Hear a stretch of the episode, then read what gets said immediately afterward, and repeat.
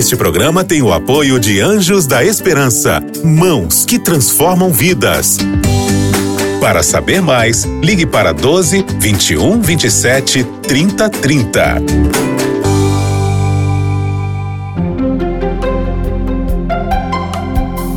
Lições da Bíblia.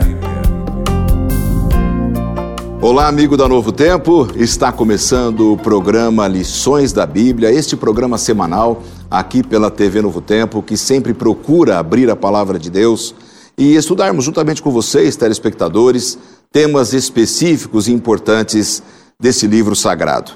Eu estou muito feliz por retornar ao programa. Fiquei sete meses longe aqui do nosso cenário, dos nossos convidados. Esse período de pandemia trabalhamos de uma forma um pouco diferente especialmente porque eu moro bem distante agora da Rede Novo Tempo de Comunicação, quase 600 quilômetros. Então, para vir, tive que pensar bem e montamos uma estratégia aqui com a direção da Novo Tempo para que pastores amigos me substituíssem aqui ao longo de duas temporadas. E eu quero agradecer a cada pastor que passou por aqui, conversou com você e apresentou a palavra de Deus com os nossos convidados. Muito obrigado mesmo, do fundo do nosso coração e obrigado a você por sempre dar esta audiência importante ao programa. Neste programa, nós estamos começando a primeira temporada de 2021 com um tema extraordinário que vai ser o estudo do livro de Isaías. O tema geral vai ser Consolo para o povo de Deus. O livro de Isaías é extraordinário. Nós vamos começar aqui com dois amigos convidados, pastores e professores universitários, pastor Moisés Sanches Júnior Obrigado pela sua participação e pela sua presença com a gente. Obrigado você, Laerte. É um prazer estar de novo aqui com vocês. Juntamente com o pastor Moisés Sanches Júnior está o pastor Wanderson Paiva, que é uma alegria também recebê-lo. Bom, vamos começar então o programa? Pastor Moisés, ore para a gente, por favor. Querido Pai está nos céus, te agradecemos a oportunidade que temos de estarmos aqui estudando mais um pouco de Tua Palavra.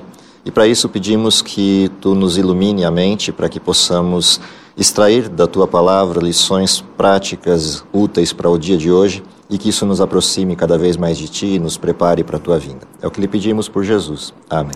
Amém. Primeiro tema aqui do nosso manual de estudos, crise de identidade. Pastor Wanderson, é, já tinha crise de identidade lá no povo de Deus lá atrás? Como é que a gente pode entender esse tema aqui? Por incrível que pareça, já tinha, né? E a crise de identidade ela existe sempre quando a gente pensa que está fazendo uma coisa, quando na verdade faz outra, ou quando você faz uma coisa com uma intenção e na verdade tem outra, tem outras coisas por trás. Talvez a pior crise que existia naquela época e que se repete ainda hoje é essa crise de eu não saber quem eu sou e a quem, e a quem eu pertenço, né? A nossa lição traz aí na introdução uma coisa muito muito sintomática, né? E a introdução do livro de Isaías também diz isso. Se o gado come num determinado lugar, quando acaba de comer, ele sabe que volta para um curral porque ele sabe para onde voltar. Existem uns bichos que se perdem um pouco, né? Uma vez eu tive uma cachorrinha, um cocker, né? O cocker é lindo, mas ele não sabe voltar para casa. Ele se perde. Ele, ele, a primeira casa que ele encontra, ele entra. E às vezes a gente é meio cocker, assim. A gente não sabe a quem a gente pertence, né? Uhum.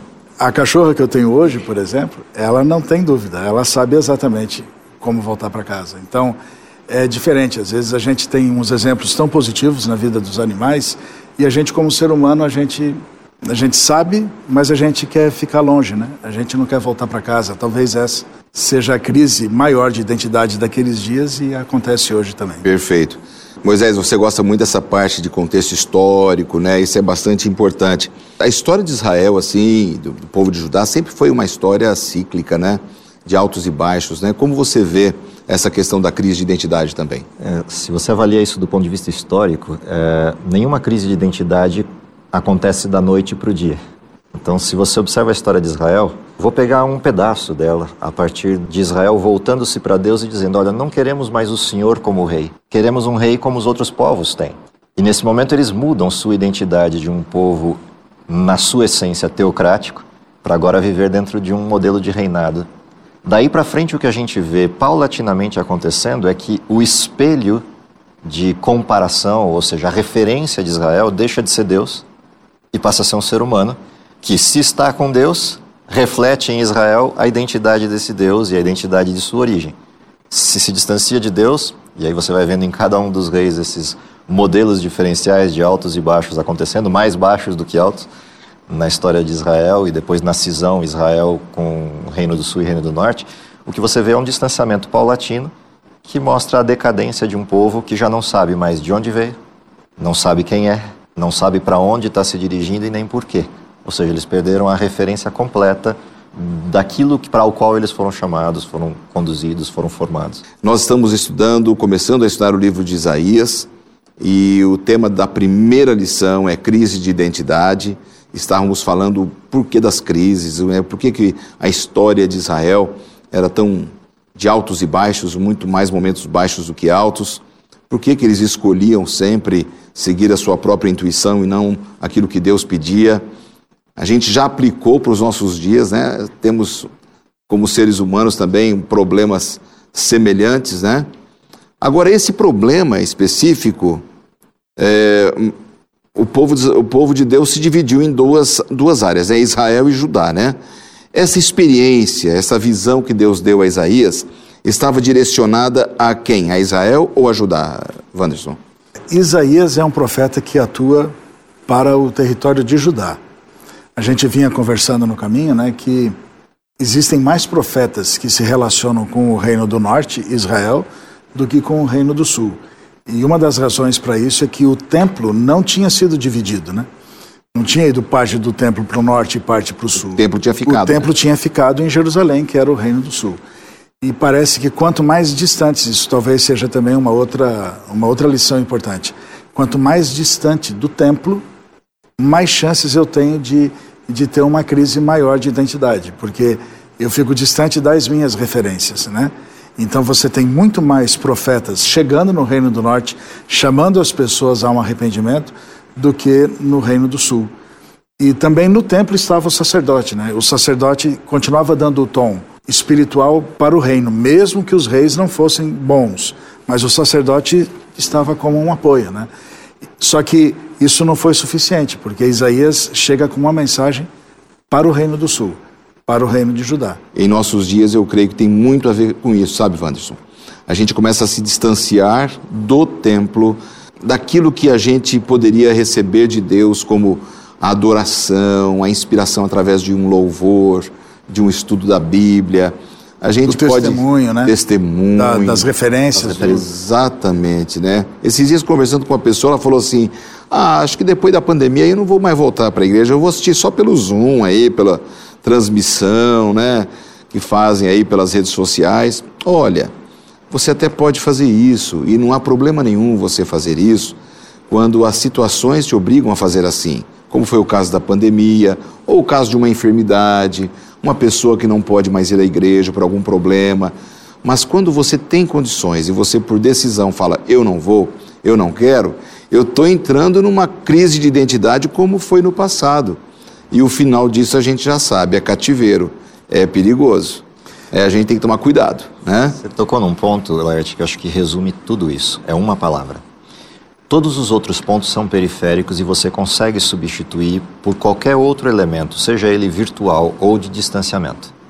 Você consegue substituir o ensino, você consegue substituir o diálogo. Ou seja, a gente pode se falar via rede social, a gente pode inclusive se ver hoje pelas redes sociais uhum. e fazer uma live como todo mundo está fazendo. Ou seja, essas coisas periféricas você consegue substituir, mas tem uma que você não consegue. Chama-se adoração. O problema de Israel estava nessa questão eles perderam a referência de adoração. O problema do distanciamento, ou seja, do afastamento da igreja ou naquela época do templo, é que você perde a referência de adoração. Adoração não é algo que eu faço no sentido de uma conversa e bate-papo é, de dentro de casa. Eu posso estudar a Bíblia dentro de casa com shorts, camiseta. Eu posso estudar a Bíblia sentado ou deitado na minha cama. Mas quando você fala em adoração, existe uma referência física que é a percepção que eu tenho da santidade de Deus como soberano do universo. Isso é mais do que, por exemplo, só um ritual, como o próprio Guia de Estudos pontua. É mais do que só um formalismo de ir à igreja. Não, tem um aspecto aqui. É, eu ilustro da seguinte forma: se você recebesse um convite hoje para visitar a maior referência de autoridade é, no sentido de história do mundo, eu vou pontuar como a rainha da Inglaterra. Poucas pessoas, em termos históricos, guardam o que ela hoje guarda enquanto representação. Independente das discussões políticas, a representação é interessante.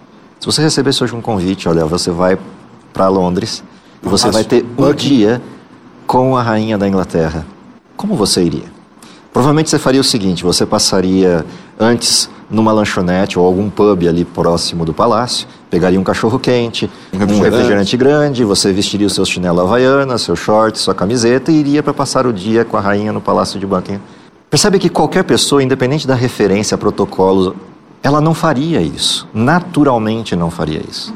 Quando a gente fala em adoração a Deus, essa é a referência. Essa é a diferença entre o que eu chamo de ritualismo, formalismo, e a noção clara de quem Deus é.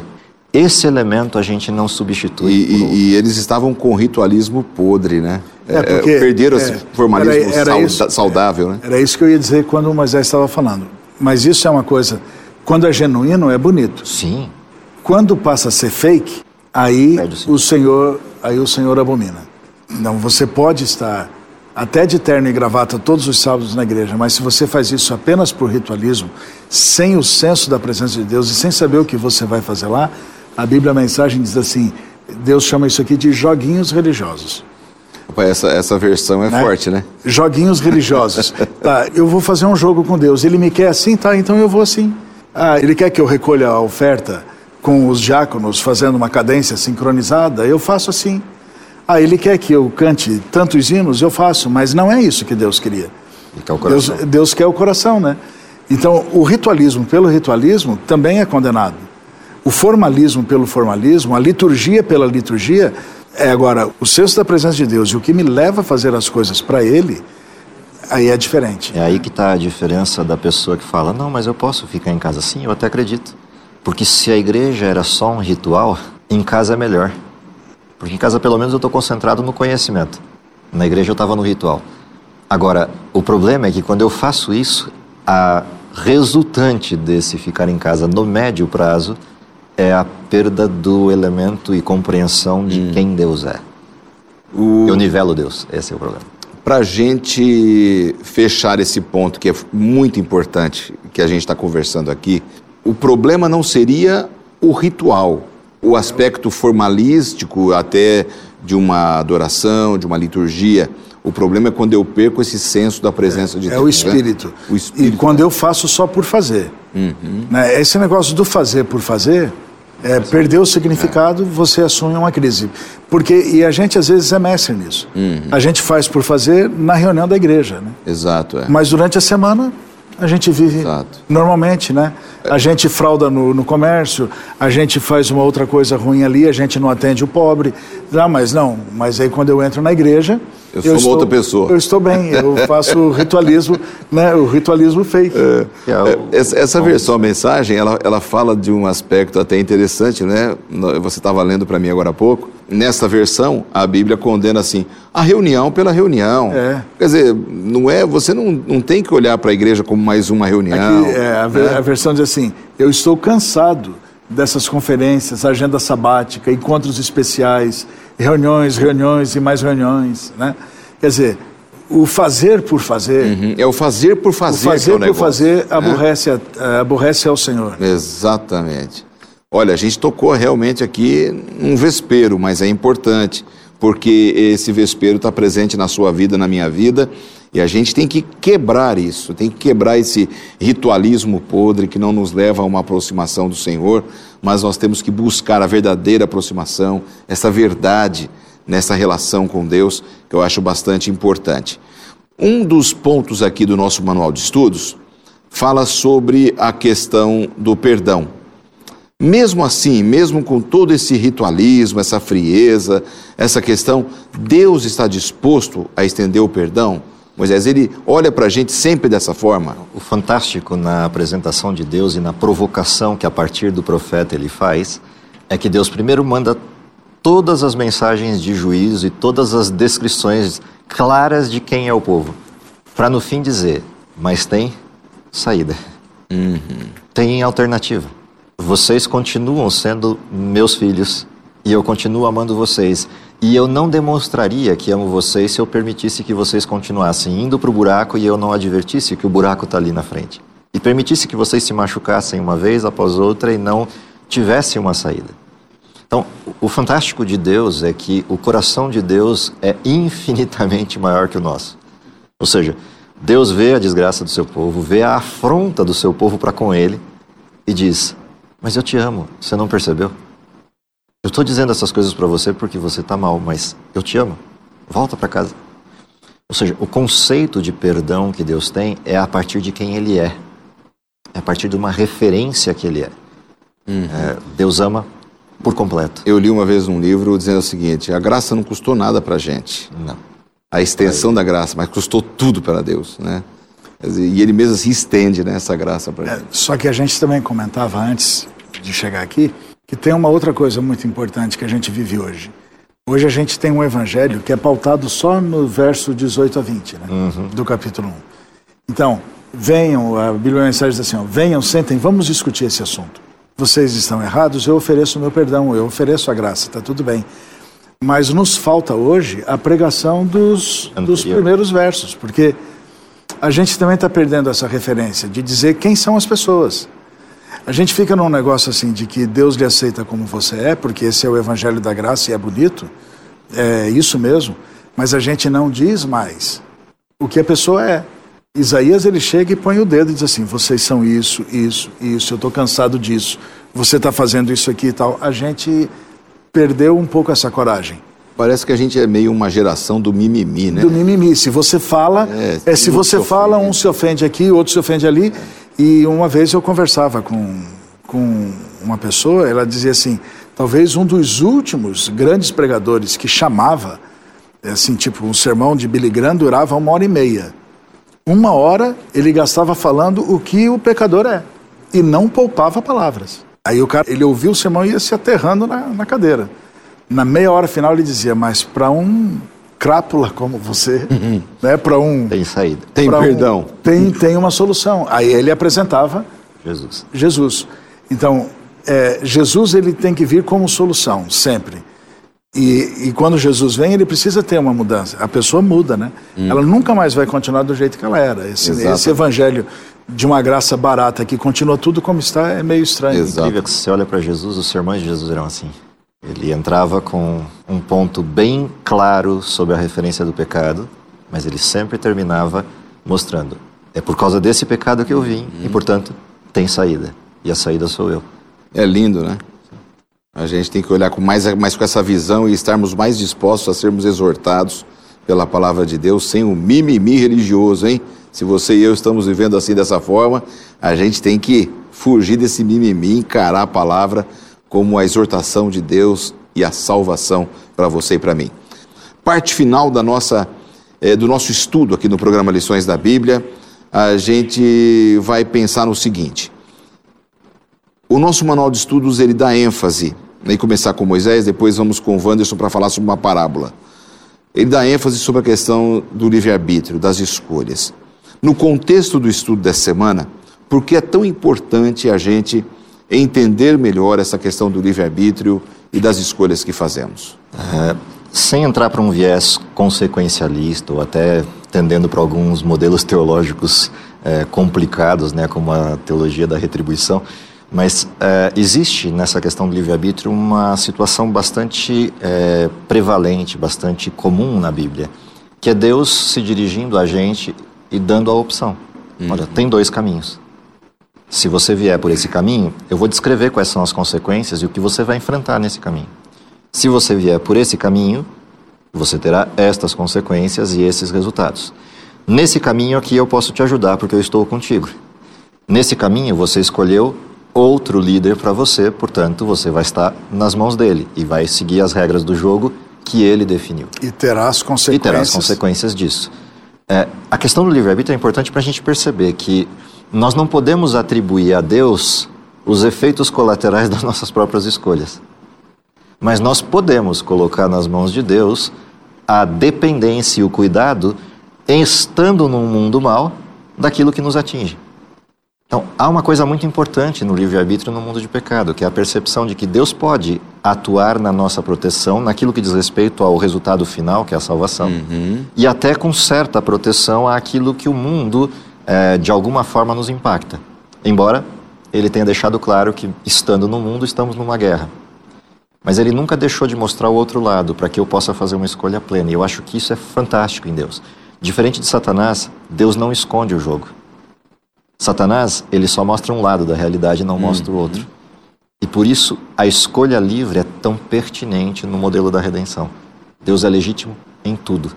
Exatamente. Legal, muito bem colocado aí. Wanderson, também a sua visão e o, o esquema aqui do nosso último tema, é, que vamos conversar juntos aqui a respeito desta parábola que É um- um encontramos cântico, aqui no nosso né? manual, o cântico, né? Acho, acho que não Cântico, vai dar aliás. tempo da gente ler, né? Pode ler sim. Pode ler? É, o, esse cântico está relacionado né, com, Uhum, sim, com o perfeito. tema do livre-arbítrio. Então, na Bíblia, a mensagem, que coloca isso numa linguagem um pouco mais simples né, de compreensão, é, você pode acompanhar com a gente, é Isaías, o capítulo 5, os versos 1 a 7. Vou cantar um cântico para o meu amado, uma canção de amor a respeito de sua vinha. O meu amado tinha uma vinha, uma vinha linda e bem situada. Ele capinou o solo, arrancou o mato, plantou as melhores videiras. Construiu uma torre e um tanque de prensar uvas. Era uma vinha da qual se orgulhava. E ele esperava uma produção de uvas seletas, mas tudo que conseguiu foi uvas azedas. Agora prestem atenção no que estou dizendo. Vocês que vivem em Jerusalém e em Judá, o que acham que está acontecendo entre mim e a minha vinha? Lembram-se de alguma coisa que eu tenha feito a ela para que não produzisse o esperado? Se eu esperava uvas boas, por que só colhia azedas? Bem, vou dizer a vocês o que vou fazer com essa vinha. Vou arrancar a cerca e deixar que ela seja arruinada. Vou derrubar o portão e deixar que seja pisada. Vou transformá-la num terreno baldio. Os espinheiros e as ervas daninhas vão tomar conta. Vou dar ordem às nuvens. Não chovam sobre aquela vinha, nunca mais. E aí, como se ninguém tivesse entendendo nada, continua dizendo: Vocês estão entendendo? A vinha do Senhor dos exércitos de anjos é a nação de Israel. Todos os homens e mulheres de Judá são o jardim do qual ele tinha tanto orgulho. Ele esperou uma colheita de justiça e observou que eles se matavam uns aos outros. Ele esperou uma colheita de equidade e só ouviu o gemido das vítimas. Ele só explicou o que era a parábola no último verso. É. Então, é, um- um- Enquanto Moisés falava, eu fiquei pensando no que são os sonhos de Deus, né? Porque o que a gente tem que ter é assim: Deus tem um sonho para Moisés, tem um sonho para o Laerte, tem um sonho para mim, Deus tem um sonho para o pessoal das câmeras que está aqui, Deus tem um sonho para cada um de nós. E a, talvez a maior tristeza no coração de Deus é ele ter sonhado uma coisa e a escolha da pessoa ter levado ele para um outro caminho. Né? Eu, às vezes, já fiquei pensando assim: se Deus me der a alegria de estar no céu e poder conversar com ele, Senhor, o que, que o Senhor sonhou para mim Que eu não e que eu não fiz? Em que, que eu te É, atrapalhei? em quem eu atrapalhei. E Deus é tão fantástico porque, mesmo que eu escolha errado, Ele ainda constrói um novo sonho no caminho onde eu estou para que eu continue realizando a Sua vontade. Mas, assim, Deus tem um propósito, né? E esse texto diz que Deus tinha um sonho para Israel. E quando Israel rejeita, ele diz assim: tá bom, então eu vou retirar um pouquinho a minha proteção. Isaías está profetizando: como vocês me rejeitam, então eu agora eu vou permitir que vocês sejam atacados, né? Vou permitir que vocês sejam esmagados, vou permitir que vocês agora não tenham mais o meu cuidado. E a gente pode perder tudo nessa vida, né? Mas perder o cuidado e a proteção de Deus, É, é uma coisa muito bem colocada, Wanderson, que você traz aqui pra gente. É, a coisa mais importante é a gente não atrapalhar os planos de Deus, porque Ele tem planos, não é uma predestinação, não é que Ele já prescreveu um caminho que você vai até o final, não. O seu livre-arbítrio vai fazer com que você viva a plenitude da graça de Deus, das bênçãos de Deus, né, Moisés? Na realidade, Esse é o o que, ponto. o que Deus sonha pra gente é felicidade, se a gente quisesse resumir numa única palavra. É, nenhuma dá conta de tudo, mas felicidade é uma boa palavra. É, ele sonha isso. E a felicidade, ela tem elementos para a sua construção. Se eu vou desviando desses elementos, essa felicidade, ela vai literalmente se diluindo. esfarelando, né? Exatamente. E Deus tenta reparar, ele vai segurando as migalhas e põe de volta, dá um- uma nova ajustada, um novo modelo para ver se eu continuo feliz. O que mais me chama a atenção nessa parábola é uma frase dela, que é quando Deus diz: eu vou derrubar os portões. Ou seja, Deus Vou pôr criou, o pé na porta. Deus criou blindagens para que eu sofra um pouco menos num mundo desgraçado em que eu vivo. e eu insisto em pular o muro. Mas ele vai quebrar para aí provação ele fala, chegar "Bom, mesmo. Já que você quer pular tanto o muro, então eu vou facilitar a sua vida. Eu vou Eu quebrar quebro o o muro, portão." vou quebrar os portões. É, e assim, para concluir rápido, talvez aqui esteja o centro do título da lição, né? É. A crise de identidade. Deus não ia escolher as mudas ruins, né? Não. A Bíblia, o texto diz que ele escolheu as melhores mudas para produzir as melhores uvas. Mas o resultado foram uvas azedas. Azedas, né? Significa que eu tinha tudo para ter uma identidade, mas eu fiz uma escolha e apresentei outra identidade, né? Talvez essa seja o resumo, seja o resumo da lição. A crise de identidade, aquilo que Deus colocou para mim e aquilo que eu entreguei. E aquilo que eu entreguei é fruto da minha indecisão e das escolhas que eu fiz, não escolhendo. Exatamente. Meus amigos, nosso tempo foi embora, viu? Eu queria ficar mais uma hora aqui conversando com vocês, mas não dá, infelizmente. Quero agradecer a presença de vocês, agradecer aí ao Centro Universitário Adventista pela liberação desses dois colegas profissionais, pastores, professores, pela disposição de viajar e estarem com a gente no programa dessa semana. Na semana que vem eles retornam e esperamos tirar lições lindas aqui da palavra de Deus. Obrigado mais uma vez, obrigado pela sua audiência. Deus abençoe muito a você, sua vida, sua família e a sua vida espiritual. É o que nós desejamos todos para vocês e até a semana que vem, se Deus quiser. Até lá, um forte abraço a todos. Você ouviu Lições da Bíblia. Este programa é um oferecimento da revista Princípios.